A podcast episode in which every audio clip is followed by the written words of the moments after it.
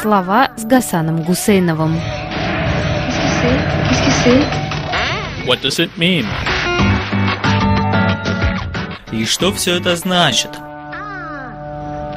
Товарищ Сталин называл язык первым признаком нации. Но в советской практике эта сталинская теория, впрочем, она была заимствована, затрещала по всем швам. Большевики поманили народы бывшей империи в Советский Союз не только наганом и пушками, но и обещанием расцвета всех народов и языков.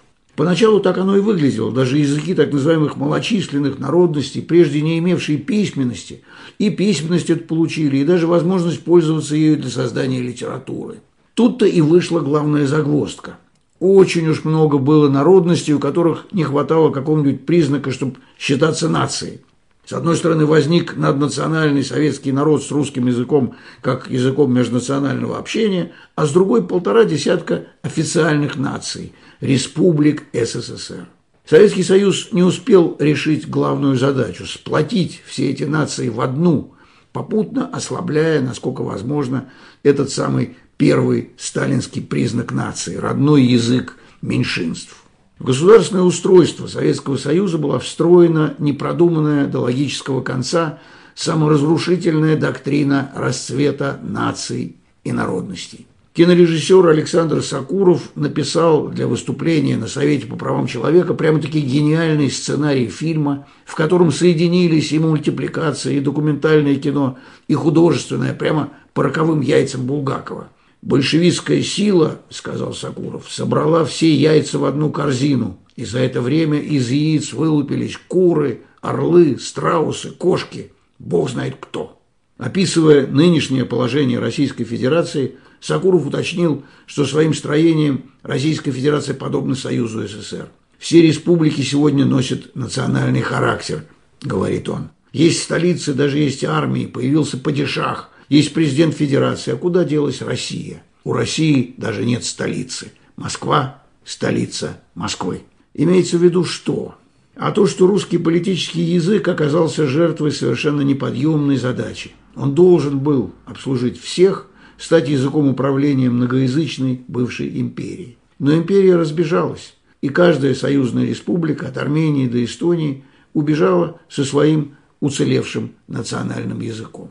В одном отношении товарищ Сталин был прав, когда поставил язык на первое место в списке признаков нации. Ведь идентичность – это не только осознание принадлежности к некой общности, но и удовольствие, получаемое от такого осознания. Человеку приятно просто быть кем-то, не став им. Но как быть людям, которым предложили перестать быть этим кем-то? Например, забыть материнский язык и вместо него перейти на другой, более ценный, на язык власти и науки, на язык жизненных перспектив, которые тебе и присниться не могут, если ты останешься со своим басурманским местным жаргоном.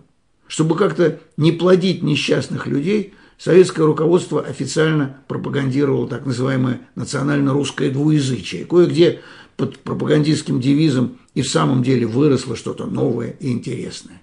Но воспрепятствовать построению государства несчастных людей этот девиз так и не смог. Что было делать верным сталинцам на остатке территории в Российской Федерации? Правильно, на всякий случай для предотвращения продолжения распада дать умереть языкам меньшинств. Конечно, прямо, так сказать, неудобно, все-таки в 21 веке живем. Поэтому действовать решили добровольно-принудительно. И в 2018 году решением Госдумы отменили обязательное изучение всех местных языков. Затем ввели понятие государствообразующей нации, потому что сказать прямо, что Россия будет государством русских, было бы не совсем удобно. Но всем меньшинствам было сделано недвусмысленное предложение. Хотите стать частью государствообразующей нации? Добро пожаловать. Но только без этих ваших миноритарных языков. Вышиванку какую надеть, песенку спеть, танец плясать – это пожалуйста. Но общаться друг с другом будьте любезны на главном языке страны. И тут выяснилось, что люди переросли эту самую теорию идентичности. Наша замечательная новая эпоха – это время индивидуализма и космополитизма, иначе говоря, эпоха ресурсов. Все люди знают, что ресурсов мало, и хорошо бы ими обзаводиться с молоду.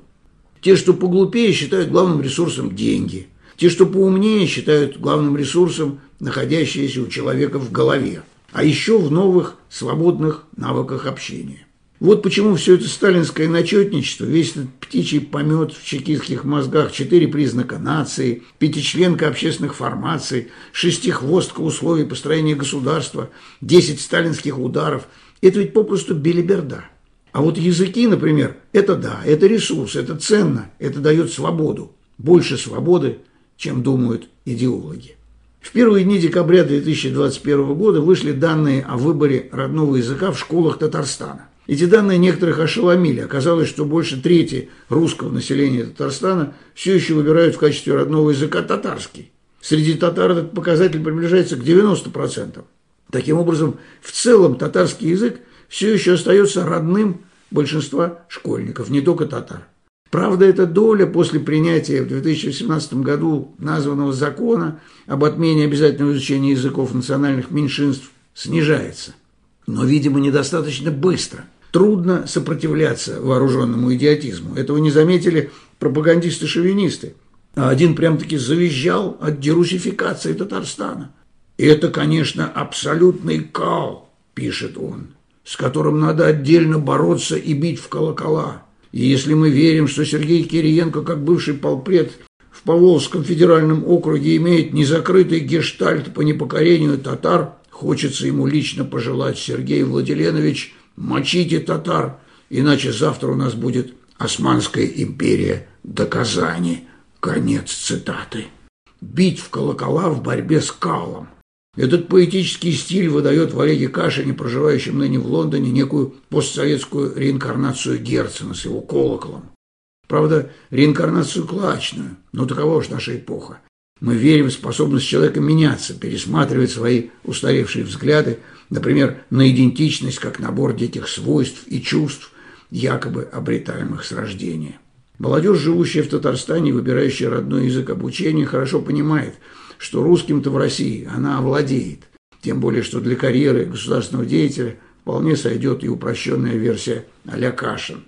А вот такой полезный ресурс, как татарский язык, иначе, чем в рамках бесплатной школьной программы, едва ли где получишь. Ведь и татарам, и не татарам в Татарстане татарский язык по-прежнему нужен не только для хорошего самочувствия, а еще и как дополнительный канал связи. Только не с османской или какой-нибудь воображаемой пантюркистской империей, а с говорящими на других тюркских языках, то есть для жизни в новом космополитическом сообществе, от Берлина до Сан-Франциско, от Казани до Ташкента что язык – безотносительное богатство, это ведь и Кашин способен понять. Просто журналист этот нигде не учился, вот и стал одним из несчастных людей нашего века, пришедших на смену лишним, новым и прочим. А теория идентичности, возможно, умерла от ковида.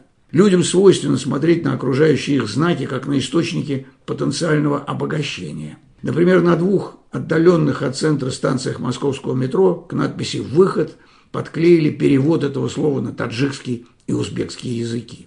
Сделано это было для того, чтобы помочь трудовым мигрантам сотнями, приезжающим сюда для дальнейшего следования в миграционный центр Сахарова. Местные жители довольно быстро осознали пользу дела, а вот председатель Совета по правам человека при президенте РФ Валерий Фадеев направил мэру столицы Сергею Собянину письмо с просьбой рассмотреть жалобу на вывеске в метро москвичи недовольны, что на станциях столичной подземки Прокшина или Сапарковая надписи на указателях продублировали на узбекском и таджикском языках. Корреспондент правительственной газеты провел блиц-опрос и выяснил, что никаких недовольных москвичей не существует.